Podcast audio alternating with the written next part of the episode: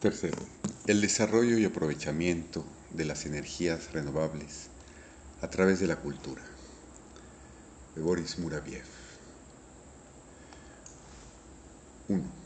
El análisis de la crítica situación en la que el pasaje de una a otra era sumerge al mundo nos ha llevado a la convicción que la causa inmediata del perturbado periodo de la historia que atraviesa la humanidad actual es de orden material. Se trata de la revolución industrial, o mejor aún, energética, que a la simple fuerza muscular, humana o animal, que hasta entonces constituía con el viento la única fuente de energía, ha sustituido sucesivamente el vapor, la electricidad y la energía nuclear, la que por otra parte cada día avanza más con sus aplicaciones tecnológicas y ha puesto así a disposición del hombre fuentes de energía casi ilimitadas. Las considerables repercusiones de esta revolución, cuya amplitud es difícil prever, nos comprometen en un camino que debería ser, en principio, el de la nueva humanidad.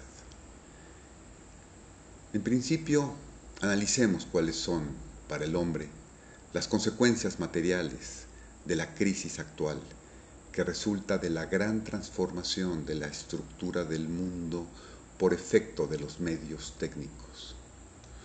Luego examinaremos, el sentido profundo de esta crisis en el orden moral. ¿Qué será de la nueva humanidad? O sobre todo, ¿en qué podría transformarse? Es esto sobre lo cual se tratará de dar una idea. Sin embargo, ya desde ahora podemos deducir por las constataciones que seguirán y no tienen ningún carácter limitativo algunas de las mayores consecuencias de esta transformación. Primera constatación. La nueva técnica de los transportes y las comunicaciones ha modificado el sentido de las distancias. Hoy en día no existen más lugares inaccesibles. El mundo se ha achicado. Las antípodas se han vuelto vecinas. Las distancias no se cuentan más en kilómetros, sino en unidades de tiempo necesarias para alcanzar un punto cualquiera. He aquí algunas distancias expresadas en tiempo antes de la aparición de los ferrocarriles. Correo. París-San Petersburgo, correo urgente, 17 días. Roma-Londres, correo urgente, 13 días. Roma-San Petersburgo, 30 días. Berlín, norte de Italia, 10 días. Viena-Berlín, cinco días.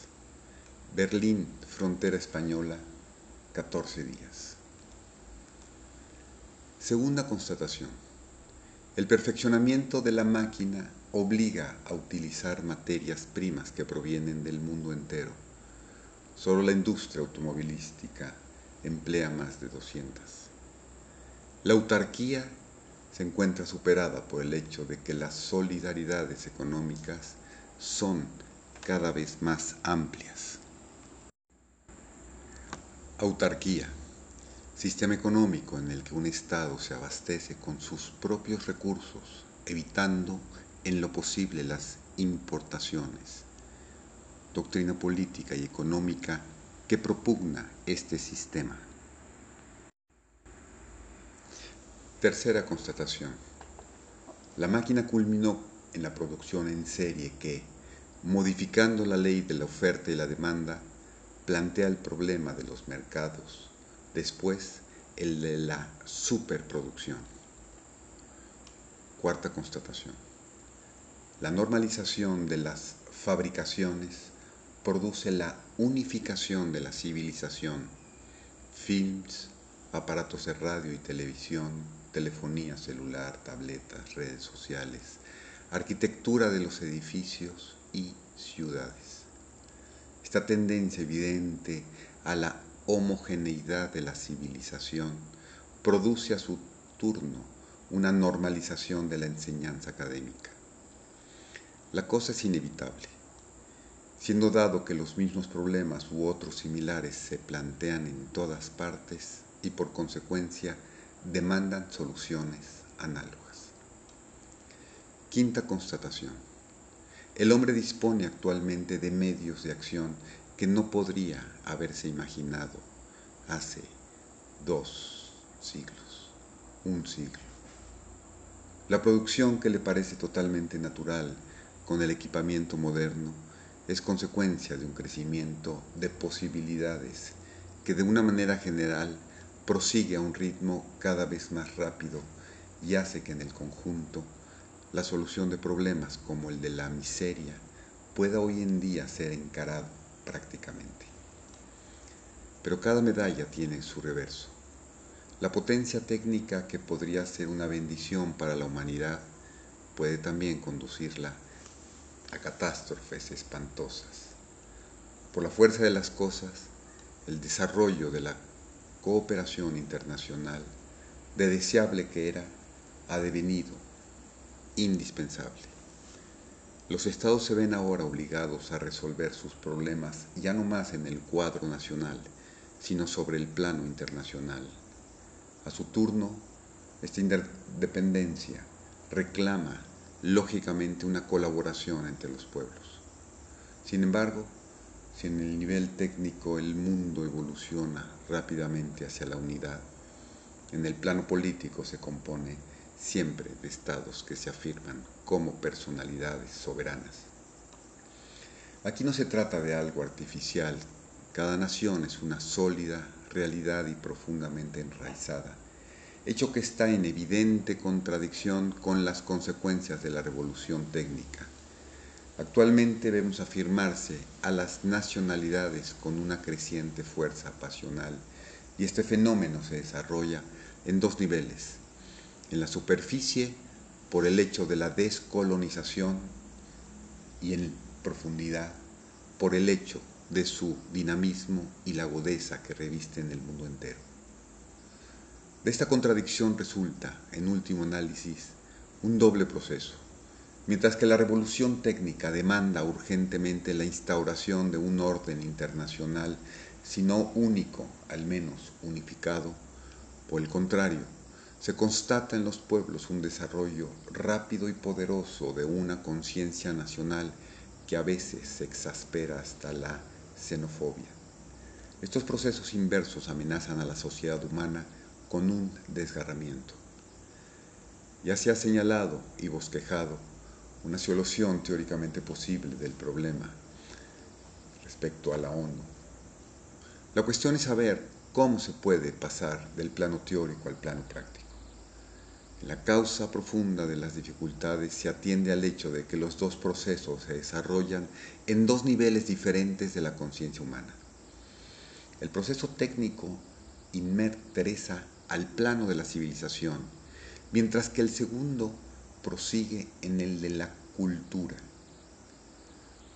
Por cultura entendemos todo lo que, sobre el plano psíquico y espiritual, pertenece propiamente y en forma original al conjunto de un tipo civilizador, dando por supuesto que en el interior de este conjunto cada pueblo asociado es portador de una cultura específica que constituye un componente del contenido cultural del tipo histórico o civilizador dado. Tal forma de ver atribuye a cada pueblo, grande o pequeño, su valor histórico en lo que reconoce como el carácter irreemplazable del genio cultural de cada pueblo. De ello resulta que el progreso moral surge necesariamente de la evolución cultural de la humanidad. Por civilización entendemos el conjunto de los resultados obtenidos por el progreso de la técnica siendo tomada esta noción en su más amplio sentido. De lo que antecede se deduce que el elemento específico de la cultura brota siempre de la conciencia nacional en la acepción más flexible del término, mientras que la civilización tiende naturalmente, en el curso de su desarrollo, a devenir internacional para finalmente abarcar el mundo. 2. Estas definiciones resumen y explican el doble proceso que opone la internalización general a la que llaman lógicamente la revolución técnica, con la afirmación siempre más fuerte de la conciencia nacional de todo pueblo, grande o pequeño, colonizado o semicolonizado. Ahora es fácil comprender que la causa esencial de la crisis actual reside en la prolongada negligencia en que se ha tenido el elemento cultura.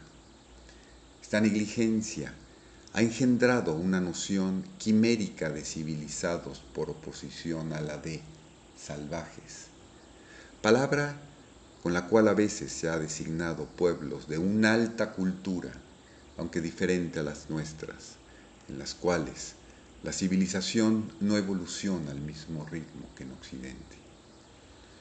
A la larga, esta confusión ha tomado en el espíritu de los occidentales el carácter de una verdad.